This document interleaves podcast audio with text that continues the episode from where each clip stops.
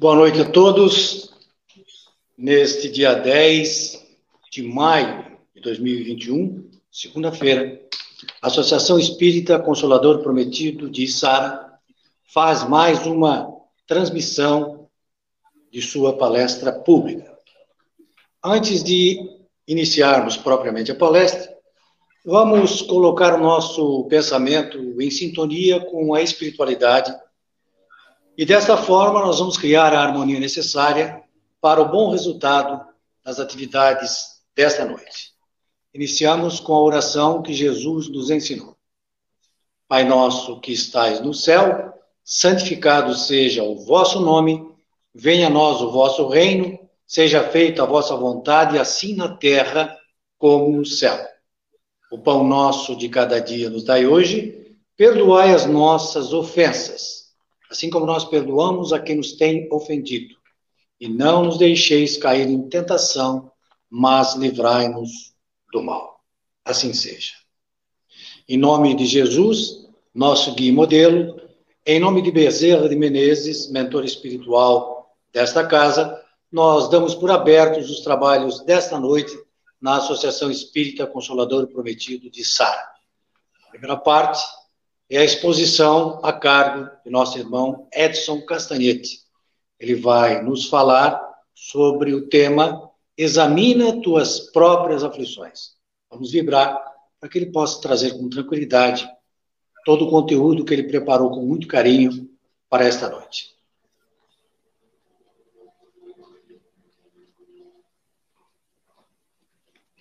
Boa noite a todos, todos que nos assistem via Facebook, YouTube. Boa noite a todos que estão conosco. A nossa casa começou já os trabalhos abertos apenas para os, apenas para os trabalhadores, então estamos aqui em poucas pessoas encarnadas, mas muitas pessoas desencarnadas com certeza. Que Jesus possa nos iluminar nessa noite, a mim que vou falar e a vocês que vão ouvir, todos, para que a gente, num conjunto, possa estudar um pouquinho da doutrina espírita. Gilberto, é, é muita tecnologia, né, Gilberto? É, é iPad para cá, é iPad para lá. Preparamos um texto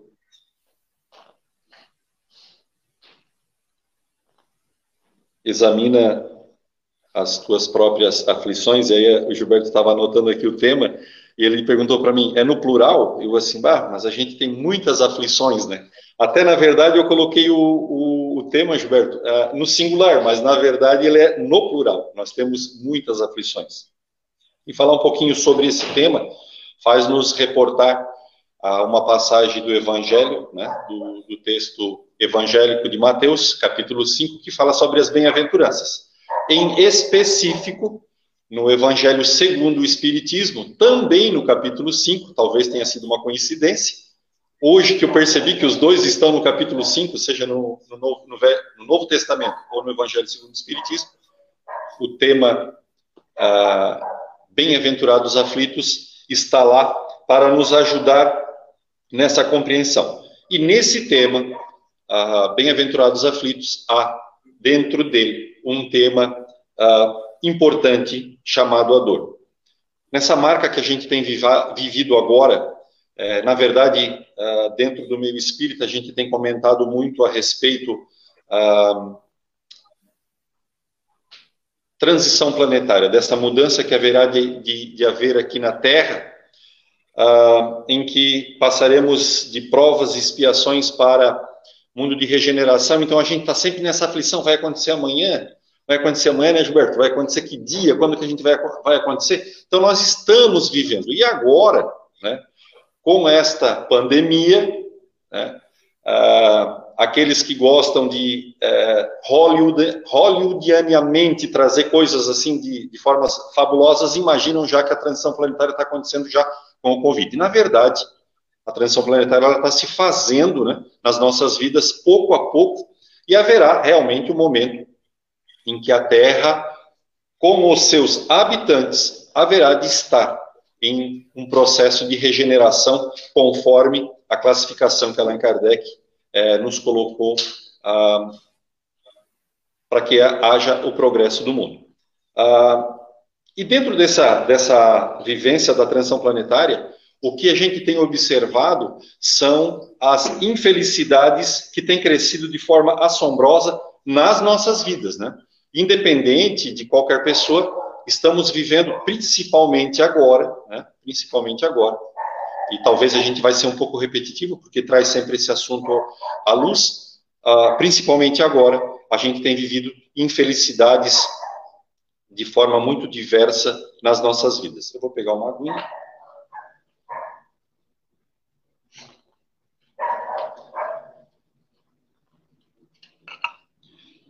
Dentre essas infelicidades que têm ocorrido nas nossas vidas, no mundo, no nosso país, na nossa cidade, no nosso estado, uma talvez, são tantas, mas haveria de trazer agora apenas uma. Tem sido, inclusive, uh, há pouco a gente participava de um outro estudo e era também tema lá, a gente estava participando do estudo do livro Nosso Lar e também os apresentadores falavam desse, dessa infelicidade que tem ocorrido. Chama-se suicídio. Uh, essa, essa infelicidade, eu vou usar sempre essa, essa, esse substantivo, ela tem ocorrido de uma forma assim muito substancial. A gente não tem prestado atenção ah, nesses, nesses detalhes porque, né, como eu falei, nós estamos dentro de, um, de uma situação muito ah, aflitiva, que é a pandemia. Então a gente acaba não percebendo outras coisas que têm acontecido, que correm de forma meio ah, satelital envolto dessa, dessa pandemia, mas tem ocorrido esse problema muito seriamente. E eu queria trazer para vocês uns números é, que quando eu fui pegar, eu, olha, eu fiquei realmente abismado, porque a gente está aqui é, trazendo, a, anunciando diariamente nos nossos é, é, noticiários ou a gente comentando com as pessoas que têm morrido aí na faixa já desencarnado na faixa de um milhão de pessoas com o Covid. E eu queria dizer para vocês que as estatísticas têm nos dito que 15 mil brasileiros padecem anualmente pelo suicídio. E no mundo, anualmente, já tem se aproximado de um milhão de pessoas que têm padecido desse mal, dessa infelicidade que tem acometido todas as pessoas indistintamente. Ah, uma pesquisa ah, mostra que no Brasil é um dos países que mais tem consumido remédios para apaziguar a dor.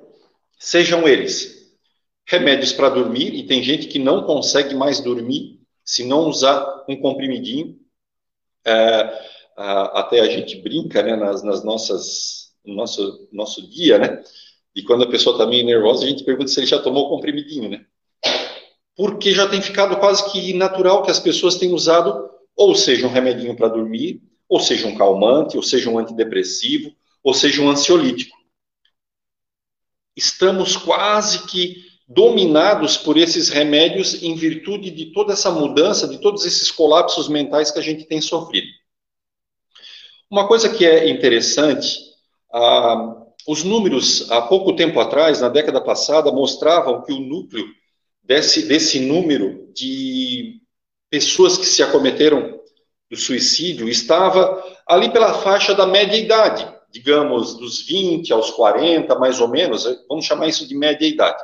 E agora, o que, o que tem se observado é que, na verdade, esse número tem ido para os extremos, seja ele na adolescência dos nossos filhos, dos nossos parentes, seja na infância.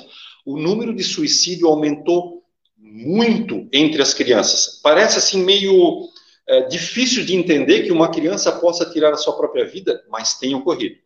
E também, de uma outra forma, para o extremo mais à frente, também os mais idosos, os nossos amigos da terceira idade, também têm se deixado levar por essa atitude. Essa pesquisa mostrou que um dos maiores motivos que os nossos irmãos da terceira idade, da idade mais avançada, como queiram falar, tem sido a falta de sentido da vida. Parece estranho, a, a, a, princípio, a gente imaginar que aqueles que já estão na sua melhor idade, como a gente tem dito sempre, né, usando até de, forma, de uma forma muito carinhosa, Aqueles que estão na melhor idade já estariam, então, chegando às suas aposentadorias, ao seu descanso, e, na verdade, têm tem se encontrado em situações difíceis, em que têm perdido o seu caminho, o seu motivo de vida. É, seja por depressão, por síndrome de pânico, ou, né, principalmente, pela tristeza de não ter um objetivo na sua própria vida esses altos índices realmente é a falta de sentido na vida. Então, eu queria deixar bem claro isso que a, pesquisa nos mostrou. Ah, e nesse meio, no meio desse oceano de aflições e dores, ah, graças a Deus, o Espiritismo tem chegado para nós de uma forma como o nosso Consolador prometido. Ele é a luz que vem trazer para nós essa forma, os caminhos ah, no ensinamento para que a gente possa uh, caminhar. Os elementos que a gente pode aprender estudando, lendo e assim conseguir caminhar dentro dessas nossas aflições, com as nossas aflições. Alguns elementos uh, que o próprio capítulo 5 do Evangelho segundo o Espiritismo, Bem-aventurados aflitos, trazem para nós, para nos auxiliar uh, para examinarmos as nossas aflições, né? Como o tema diz, temos que avaliar as nossas aflições, cada um avaliando as suas, para que a gente possa depois também, na ajuda mútua, mas a princípio nos conhecendo. Ah, eu gostaria de iniciar esse, essa, essa conversa ah, dizendo que o, o, o ensino dos espíritos, que está na codificação kardeciana, me permitam. A gente faz assim, né, Gilberto? A gente pega os livros e mostra, né? Quando a gente fala da, da codificação kardeciana, a Gênese está aqui. Eu sempre brinco, brinco com o Gilberto, que ah, aqui tem ah, um manancial de, de, de, informação, mas muitas vezes ah, ah, os livros kardecianos ajudam na tecnologia, quando eles ajudam para segurar o tablet, para o tablet ficar mais alto, né? para colocar assim no altinho para que o telefone possa alcançar a altura do palestrante. Então, também eles ajudam na tecnologia. Então, a codificação kardeciana, o ensino dos espíritos, através da mão bendita de Allan Kardec, vem trazer para nós esse consolador prometido. E eu queria dizer uma coisa aqui, para nós que estamos aqui sentadinhos, né? ouvindo a palestra, mas também para aqueles que estão ouvindo, que o Consolador prometido, que o ensino dos Espíritos não é só para os espíritas. A gente talvez pensasse que fosse, né? Só para os espíritas, não. Ele é para os espíritos. É interessante isso, né? Porque todos nós, independente de estarmos encarnados ou desencarnados, somos espíritos, e como o próprio é, livro dos Espíritos fala, depende da situação, a gente ainda está com a nossa alma, né, enquanto encarnados, e quando na erraticidade somos os somos espíritos. Na verdade, alma e espírito é a mesma coisa, mas só para criar uma diferença entre encarnados e desencarnados. Então, a doutrina dos espíritos é para os espíritos, independente uh, de estarmos encarnados e desencarnados, e independente de sermos espíritas, de sermos católicos, de sermos protestantes, judeus, muçulmanos, budista, taoísta, ateu, não importa.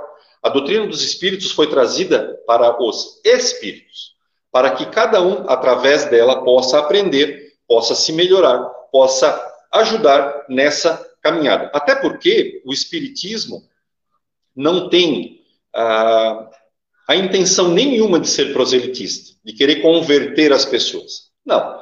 A sua intenção é de ensinar. Ele tem um cunho pedagógico, trazer os ensinamentos que os espíritos, através de Allan Kardec, trouxeram para nós como a terceira revelação, o Consolador Prometido.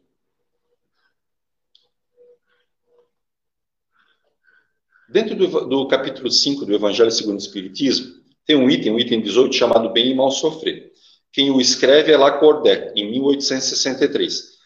E ali fala, bem no começo do parágrafo, diz o seguinte: Quando Cristo disse, Bem-aventurados os aflitos, pois deles é o reino dos céus, não se referia àqueles que sofrem em geral, só alguns.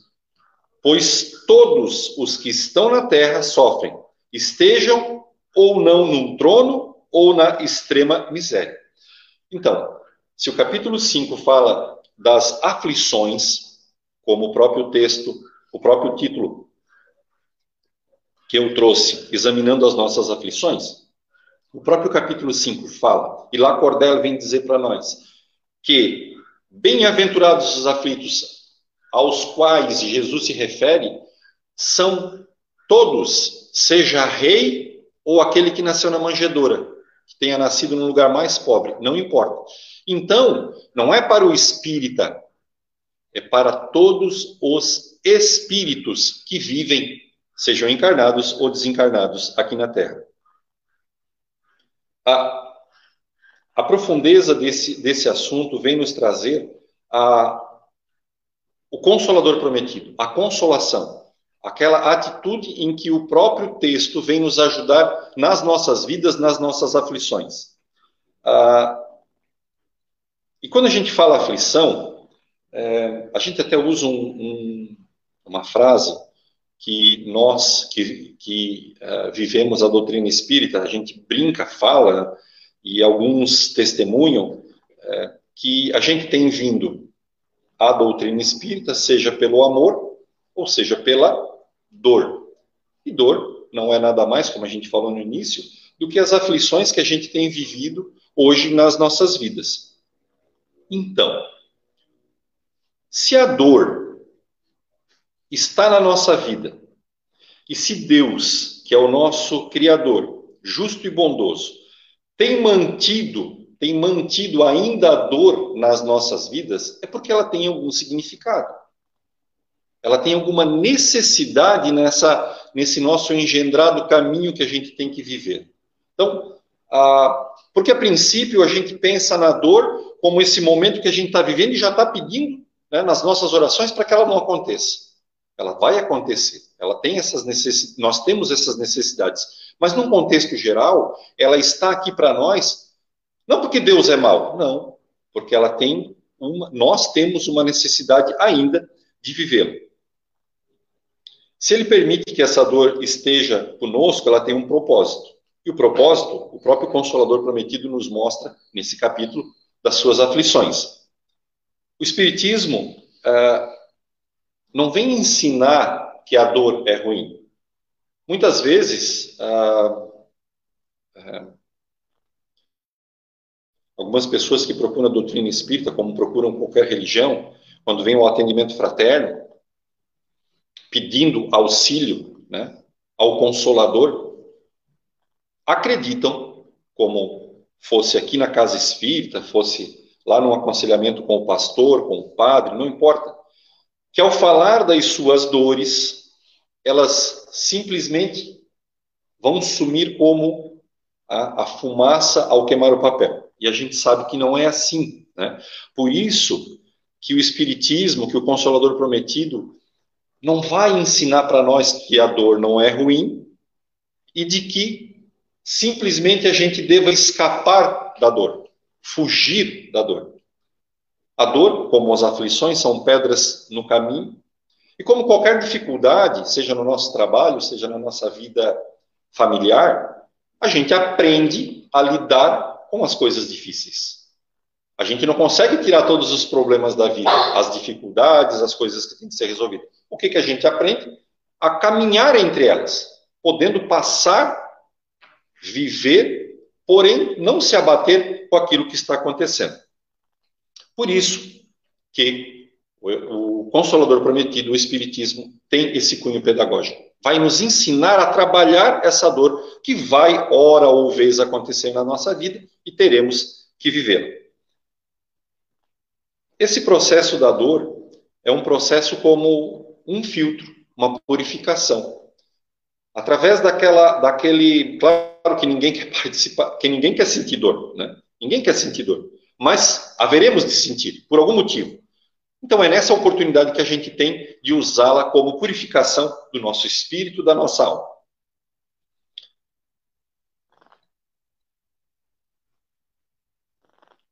Se Deus, como eu falei, na sua infinita bondade. Ele, e ele poderia fazê-lo dessa forma, ele tem todo o poder para isso.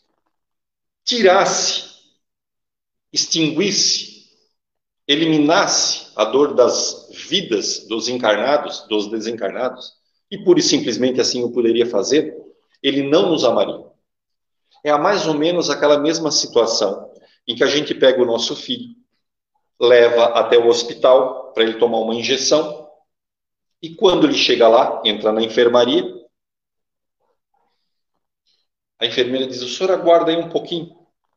Né? Isso deve ter acontecido com quase todos nós que levamos nossos filhos para fazer vacina, ou quando numa febre muito alta teve que ir até o, o PS, né? Para lá tomar alguma injeçãozinha para tirar aquela febre porque estava com dor de garganta.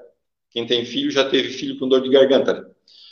E aí ele entra, e quando ele está lá, com a enfermeira, ele abre um berreiro. Filho que não chora, deve ter todo mundo aqui que nunca te, que teve, né? Filho que não chora quando vai tomar injeção. E aí ele abre um berreiro, a enfermeira vem e diz assim: O senhor poderia ir lá conversar com seu filho? E a gente vai. E quando chega lá, o filho diz pra gente assim: Bah, pai, eu não quero tomar injeção. Eu não quero tomar essa injeção. Porque ela vai doer. E aí, como pai, vendo que o filho chorando, né? Algumas mães viram a cara de lado quando o filho vai tirar o sanguezinho, né? Como Deus poderia tirar a dor das nossas vidas? E talvez esse movimento fosse um movimento realmente de não mostrar amor por nós. Nós, como pais, também com o coração aflito, vendo nosso filho chorando e pedindo, pai, não deixa ela aplicar a injeção. Mas a gente sabe que aquela injeção é cura para alguma coisa seja uma vacina, seja um antibiótico, ou seja o sanguezinho que está sendo tirado para fazer um exame, a gente sabe que aquilo é bom para ele, mesmo que esteja causando dor. E aí? Não diferente de Deus, a gente não faz sofrer, a gente simplesmente deixa o processo acontecer. A gente não pega seringas de injeção e fica furando o filho da gente todo dia para ver o chorar. Não, mas naquele momento, aquela situação é necessária na vida dele. E nós, como pais e, o, e os amamos, os filhos, os filhos ou aquelas pessoas que necessitam, nós vamos fazer o processo acontecer. E assim Deus faz conosco. Ele poderia tirar a dor? Poderia, mas ele não o faz porque é necessário na nossa vida.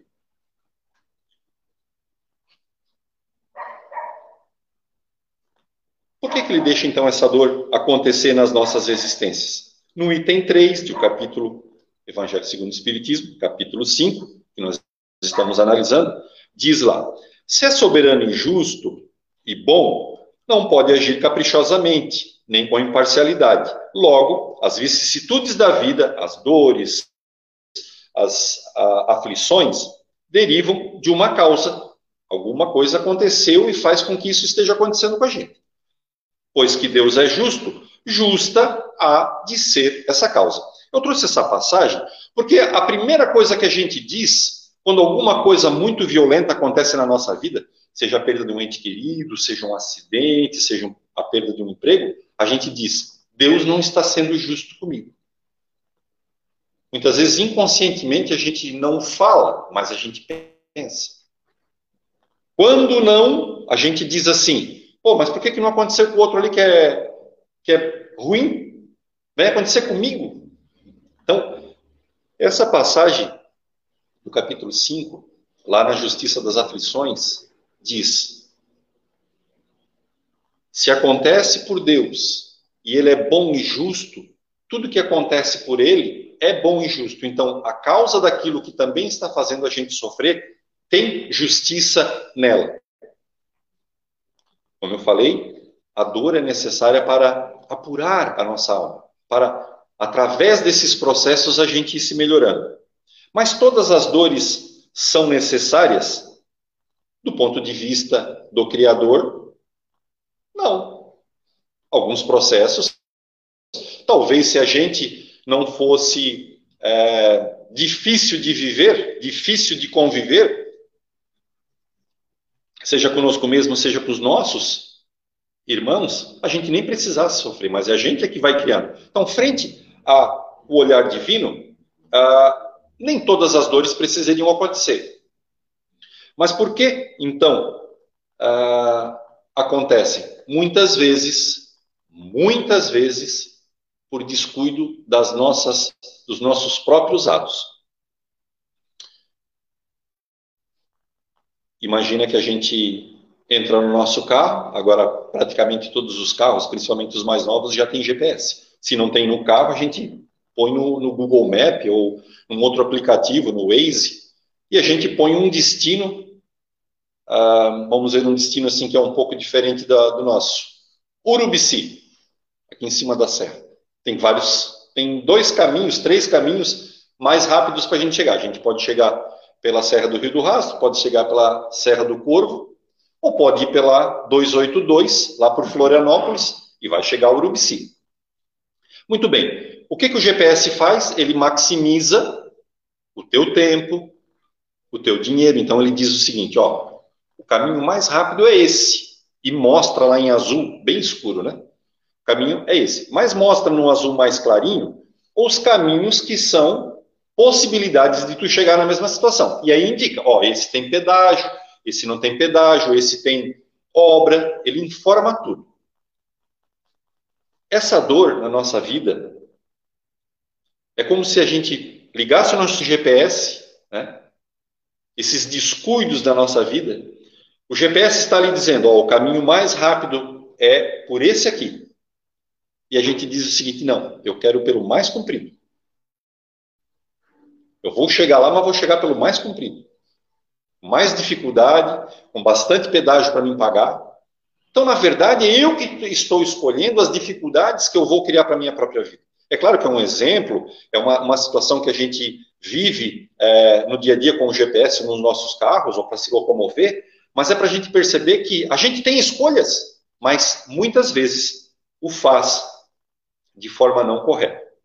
E é dentro dessas atribulações, dessas aflições, dessas dores que a gente é, pode escolher para as nossas vidas, tem aquelas que são, que a gente chama atuais. Atuais por quê? Porque fazem parte desta encarnação, desta reencarnação.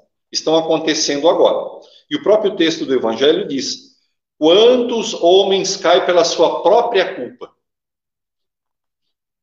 A gente acaba culpando os outros por, por coisas que acontecem com a gente, quando na verdade isso acontece muitas vezes pela nossa culpa. A gente escolhe o caminho mais difícil do nosso GPS.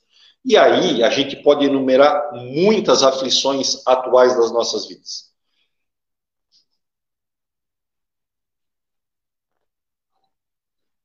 A gente não dá nem um pouquinho o braço a torcer nos nossos relacionamentos afetivos, né, nos nossos casamentos.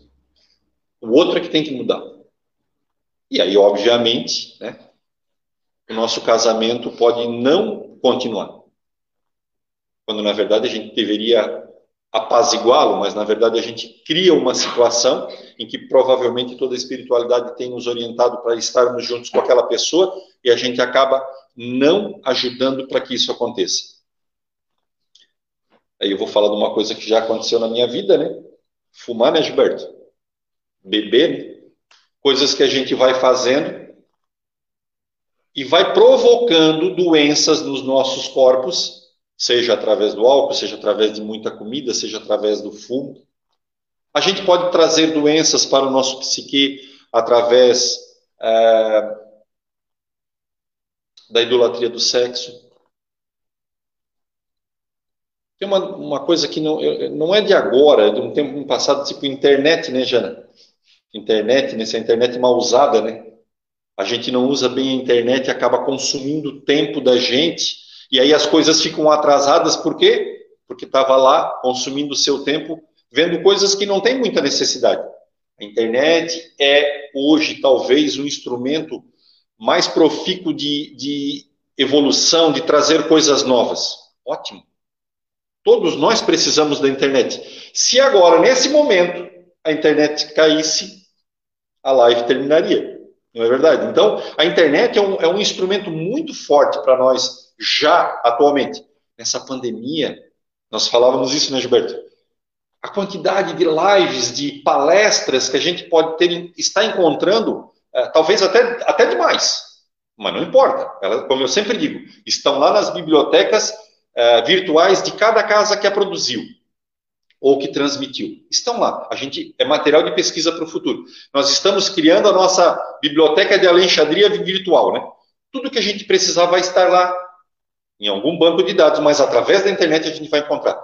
Mas quando ela é usada de forma errada, aí sim ela pode trazer problemas para a nossa vida. E aí a gente fala também de situações de jogos, do bullying, do bullying. Até um tempo atrás, a gente estava vendo bullying. Henrique é professor, né, Henrique? Ah, na escola. Na nossa época de ginásio, tinha um bullying, só que era o seguinte: ou a gente, ou a gente aceitava o bullying ou a gente apanhava, né, Gilberto? Então, o bullying já vivia, já acontecia. O grandão corria atrás, eu te pego na saída. O famoso te pego na saída era o bullying mais famoso, eu acho, da face da terra, né? Eu te pego na saída. E a gente tinha que fugir, pular muro. Hoje o bullying já está acontecendo sem que as pessoas estejam presentes. Através da internet, uma pessoa vai lá e difama a outra. Ou diz qualquer coisa que sabe que aquela pessoa não gosta, para trazer nela é, sentimentos ruins. Então, a própria internet, repetindo, ela é esse instrumento que vai causando um bullying já de uma forma diferente. Um bullying digital. E pessoas que deprimidas estão lá atrás dos seus computadores, dos seus telefones, dos seus pads da vida, porque outras pessoas usam esse canal para afligir. Então, ah, tem outras tantas situações que a gente poderia elencar aqui como causas atuais das nossas aflições. Mas daí Allan Kardec diz o seguinte para nós: Ah, mas eu não faço bullying, mas eu não bebo, só tomo uma aguinha. Eu não fumo, nunca fumei. Eu não me meto com nada que seja errado em termos de sexo. Eu sou um santo. Como se pudesse, né? Eu sou um santo. Eu não tenho problema, eu não causo problema para a minha vida atual. Mas eu tenho problemas, eu tenho dores, eu tenho aflições da minha vida. Aí Allan Kardec nos adverte. Se as dores que a gente está vivendo agora, a gente fizer uma análise profunda e não encontrar nesse momento atual das nossas vidas, nós, espíritas e outras tantas fés que são reencarnacionistas, sabemos que com certeza elas têm vindo de vidas passadas, de coisas que fazer, fizemos no passado. Então prestem atenção nessa lógica. Se a gente vive agora alguma dor daquilo que a gente fez no passado, aquilo que estamos fazendo agora está desenhando o nosso futuro. Então, através do Consolador Prometido, que vem nos elucidar essas situações, faz com que a gente possa melhorar a nossa vida agora, arrumar alguns rumos do nosso GPS para que na próxima encarnação a gente tenha menos dores. Haveremos de ter dores, porque não somos perfeitos, mas teremos dores de menor quantidade ou de menor intensidade nas nossas vidas. E o que seria então dores do passado? E aí a gente pode trazer as tendências que a gente, como que a gente vai saber, né? Como que a gente vai saber? É, era uma palestra do Altair. Isso foi uma palestra que o Altair deu. Tendências das nossas vidas. Estou ficando velho, mas ainda tenho uma memória boa, rapaz. Olha só. Quer saber o que, que a gente fez no passado? Na verdade, a gente sempre brinca, né, Gilberto? A gente vai na cartomante. Ou diz aí para mim, eu fui rei em algum lugar?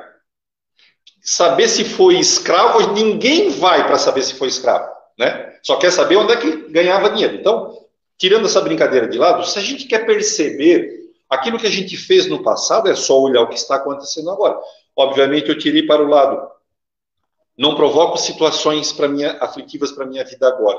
Então, as aflições que eu estou vivendo, ou as, aquilo que eu estou fazendo, o meu comportamento, as minhas tendências, o meu pensamento, o meu agir, dão sinais, dão sinais, profundos sinais daquilo que eu fiz na vida passada, porque agora está se refletindo ainda no meu espírito.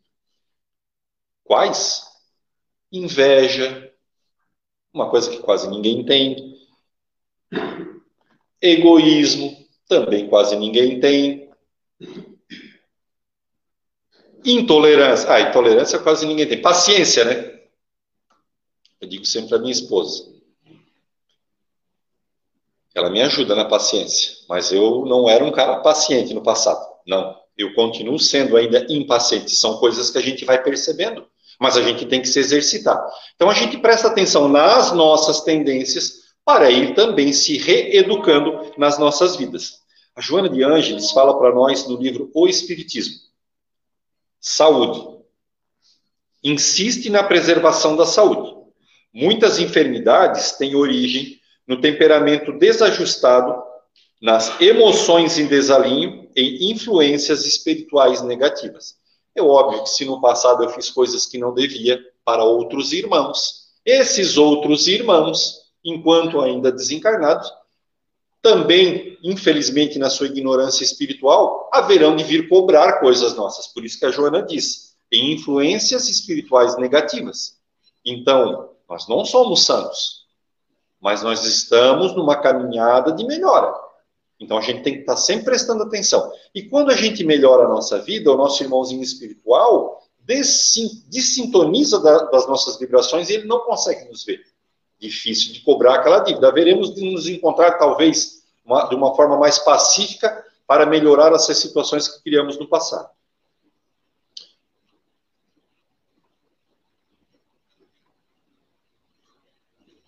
Existe um elemento dentro dos cinco princípios da, da doutrina espírita que ele é fundamental para que a gente possa entender e viver as aflições. Olha só, quando a gente vê uma criancinha, e agora aconteceu semanas, dias atrás, aquela situação aflitiva lá na cidade de Saudades, no oeste de Santa Catarina, que um rapaz que perdeu a sua linha de pensamento, né, vamos dizer assim, cometeu cinco assassinatos, inclusive de três crianças. Não é pior do que para as duas professoras que já tinham mais idade. Mas a gente olhando para as crianças, como que essas crianças que nasceram agora não tiveram nem tempo de poder crescer, de viver nessas vidas? Nós não vamos nos aprofundar. E aí a gente vê a aflição da própria criança, que foi interrompida na sua existência, dos pais que ficam e tiveram que enterrar essas crianças, né? Então a gente imagina a dor no coração desses pais, dos parentes. Nós que estamos a 500 quilômetros, né, da cidade, a gente, quando a gente leu a reportagem, o coração parece assim que se rasgou e a gente sentiu o sangue correndo dentro dos nossos peitos. Porque a gente tem netos, filhos, e a gente não imagina isso acontecendo com ninguém. Então, quando a gente vê aquela criança tenra, na tenra idade, indo embora, né, voltando ao mundo espiritual, a gente se pergunta: mas que justiça é essa, né? Que situação é essa que uma criança não tem nem a possibilidade de crescer, nem aquelas professoras e continuar suas vidas, a outra moça queria ser professora, é, era ajudante, queria ser professora. Daí a gente pensa assim: bom, mas eu tenho fé em Deus, mas não consegue compreender. Agora, esse elemento que eu trago para a luz, que está lá nos princípios básicos da doutrina espírita, a reencarnação, faz com que a gente entenda que mesmo aquela pequena criança que agora foi tolhida na sua existência de encarnação, voltando ao mundo espiritual, mesmo que de uma forma, é, vamos chamar grosseira, violenta, tem porquês. Não, nós não vamos entrar nessa, nessa seara agora.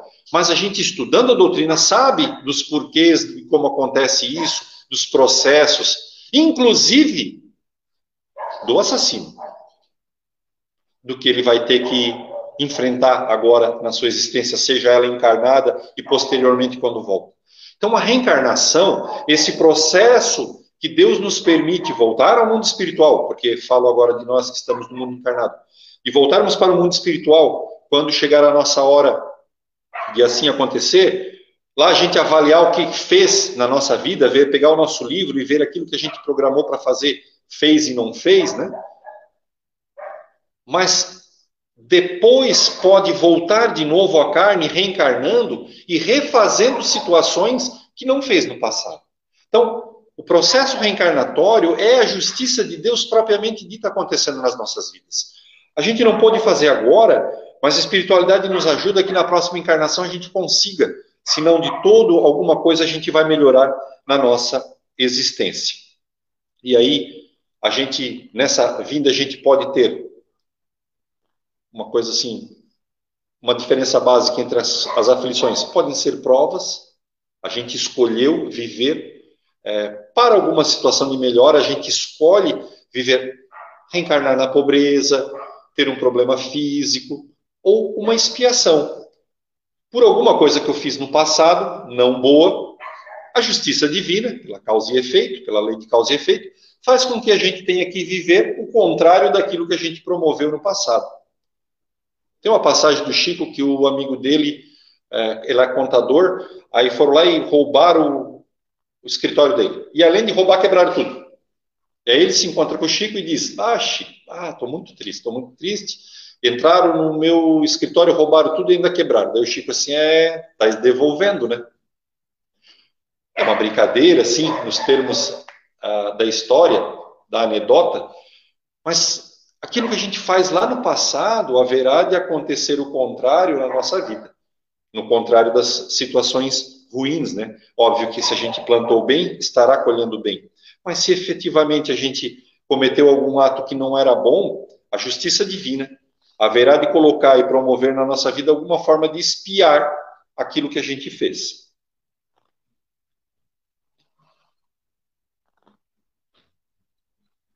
Tem remédio para as nossas aflições?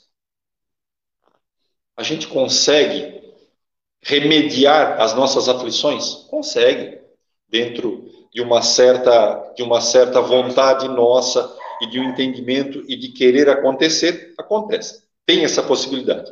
Lá no item 19, o mal e o remédio, Santo Agostinho nos lembra do seguinte: a fé é o remédio certo para o sofrimento. Ela sempre mostra os horizontes do infinito diante dos quais se apagam os poucos dias sombrios do nosso presente.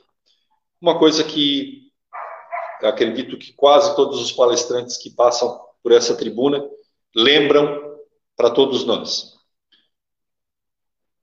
O maior remédio, além da fé, de acreditar em Deus e nessa possibilidade das nossas melhoras, porque a gente sabe que caminha para a felicidade, para o nosso desenvolvimento espiritual, a prece, a oração, cria uma conexão muito é, próxima com o divino, com o espiritual, ajudando as nossas mentes, o nosso corpo a se melhorar.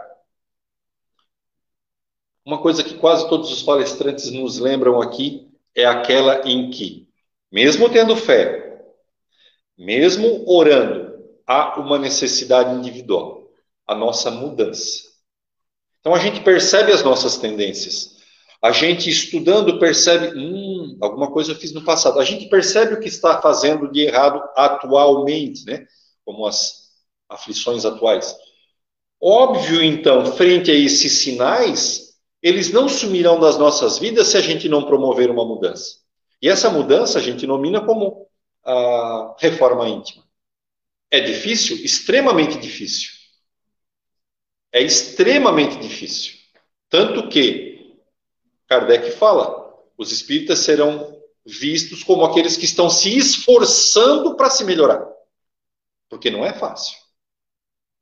São milhares de anos para trás, muitas encarnações de coisas que a gente vinha fazendo. Nós estamos em 2021. Eu digo sempre, é a melhor encarnação das nossas vidas. Vocês já imaginaram que a outra encarnação já foi lá no século século XIX e a gente andava armado, era duelo, era morte.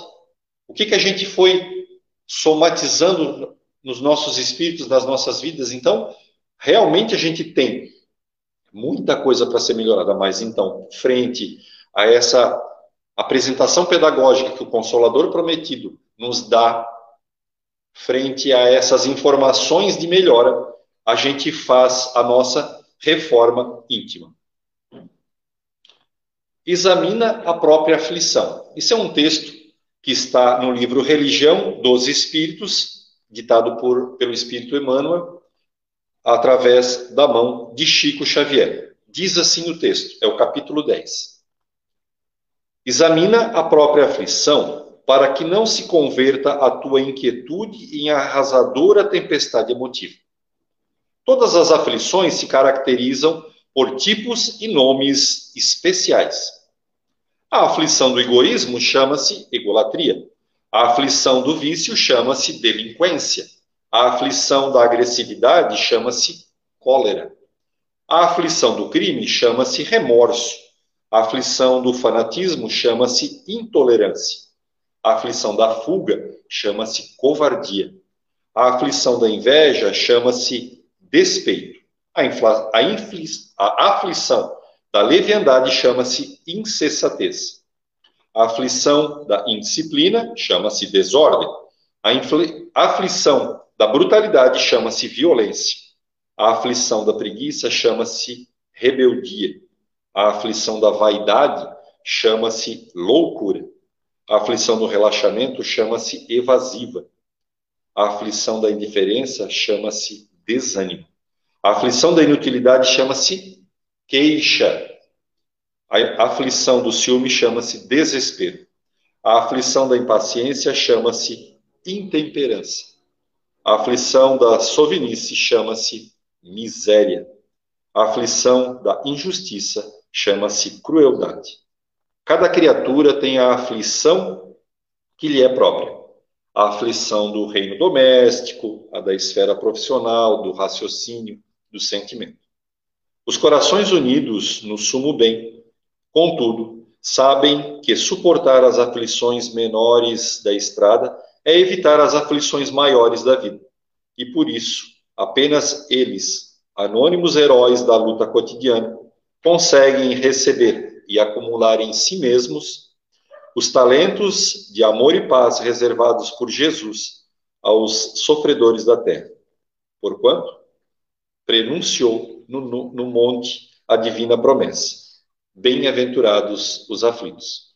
Que Jesus possa nos iluminar para que a nossa caminhada seja de aprendizado e não de fuga das nossas aflições. Que assim seja.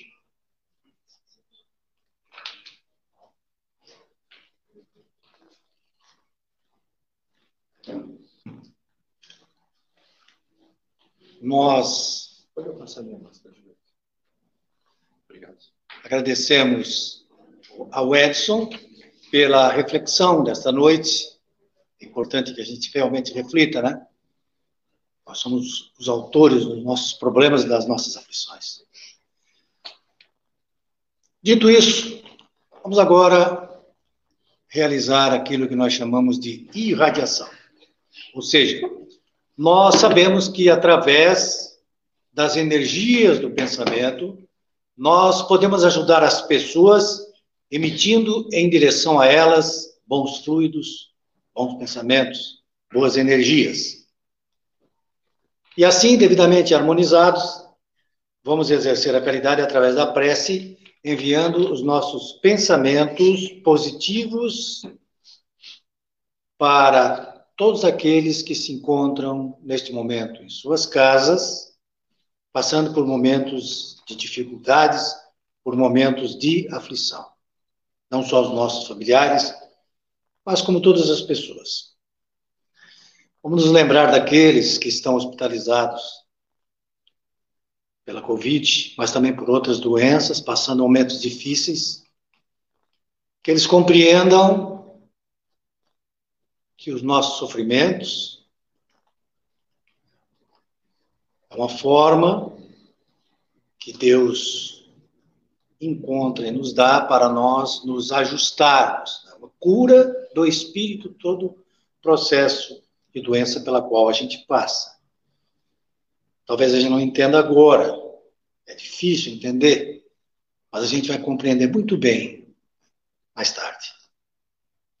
Vamos vibrar pelas pessoas que estão nos asilos, os nossos velhinhos, um grupo de risco muito grande na atual pandemia,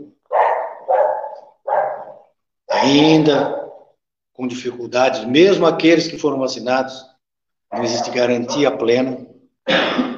Então, todos os cuidados ainda continuam sendo necessários. Mas é importante que a gente vibre positivamente em direção a eles para que eles recebam as nossas energias, a fim de continuarem os seus dias de trabalho constante nesta encarnação. Vamos lembrar das crianças, principalmente aquelas que chegaram a este mundo sem pais, ou foram separados dele já no início né, da sua caminhada. Vibremos em direção a estas crianças para que elas possam suportar essa dificuldade, essa vicissitude da vida, ou prova ou expiação, e que se encontre o quanto antes uma família para poderem continuar a sua caminhada. Vamos nos lembrar daqueles que estão presos recolhidos em presídios e outros locais, para que repensem as suas atitudes e retornem ao convívio social, às suas famílias. Vamos vibrar por aquelas pessoas que se encontram no mundo espiritual em dificuldades. E existem muitas pessoas. O Espiritismo nos ensina nos mostra exemplos pelos livros que nos chegam que muitos espíritos sequer sabem que desencarnaram, que morreram. E se encontram nas suas casas, perdidos por aí, sem rumo, sem caminho. Vamos vibrar em favor dessas pessoas e principalmente daqueles que o Edson fez referência no início da palestra, daqueles que perderam sua vida pelo suicídio. Esses sim ainda agravam ainda mais a sua situação. Às vezes a espiritualidade está próxima para ajudá-los e eles não veem. Então que eles recebam nesse momento as nossas vibrações, os nossos pensamentos positivos. Vamos vibrar agora também pelos dirigentes políticos, seja de que natureza, né? Seja do município, do estado, do país, é, sejam de que legislativo, executivo, judiciário, todos aqueles que têm a incumbência de realizar um trabalho para o bem coletivo. Esta é a função que Deus designou para eles. Então é, é importante que a gente sempre vibre e faça as nossas orações para esses dirigentes, instituições também, né, que recebem recursos públicos, porque é uma tarefa difícil.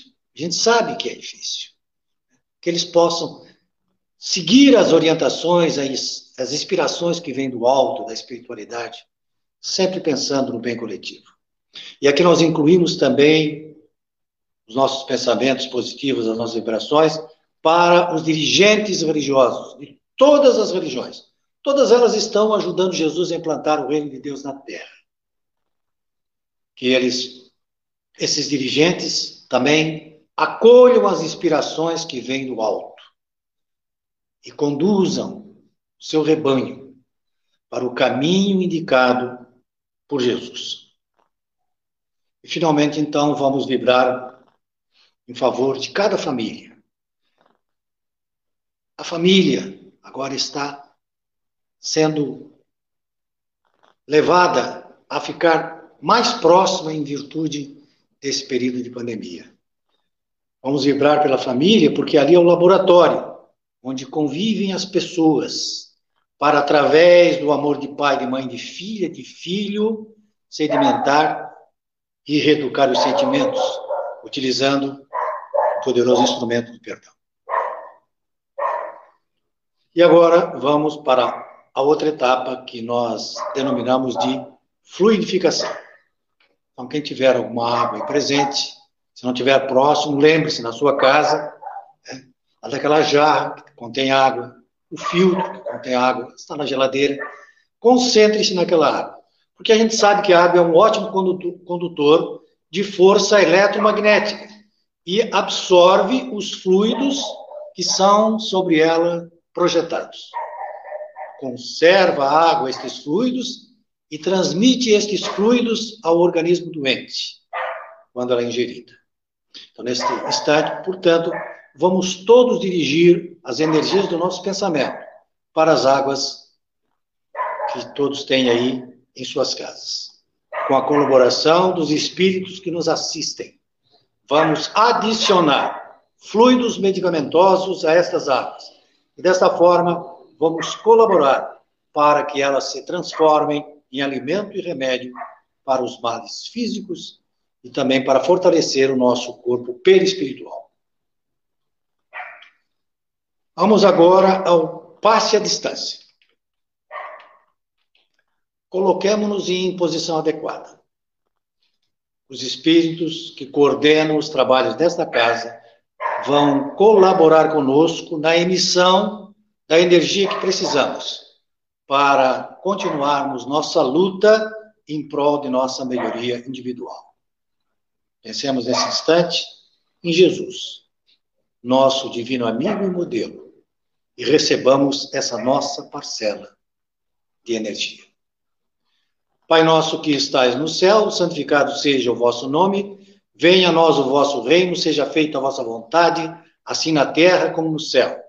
O pão nosso de cada dia, nos dai hoje. Perdoai as nossas ofensas, assim como nós perdoamos a quem nos tem ofendido. E não nos deixeis cair em tentação, mas livrai-nos do mal. Assim seja.